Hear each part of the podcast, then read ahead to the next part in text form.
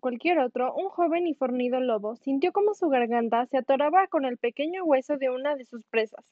Viéndose en la más precaria situación, comenzó a aullar con lo poco que le quedaba de aliento. ¡Socorro! ¡Auxilio! ¡Ayúdame y serás recompensado! Los animales del bosque ignoraron las palabras del lobo, ya que todos sabían que él no era de fiar.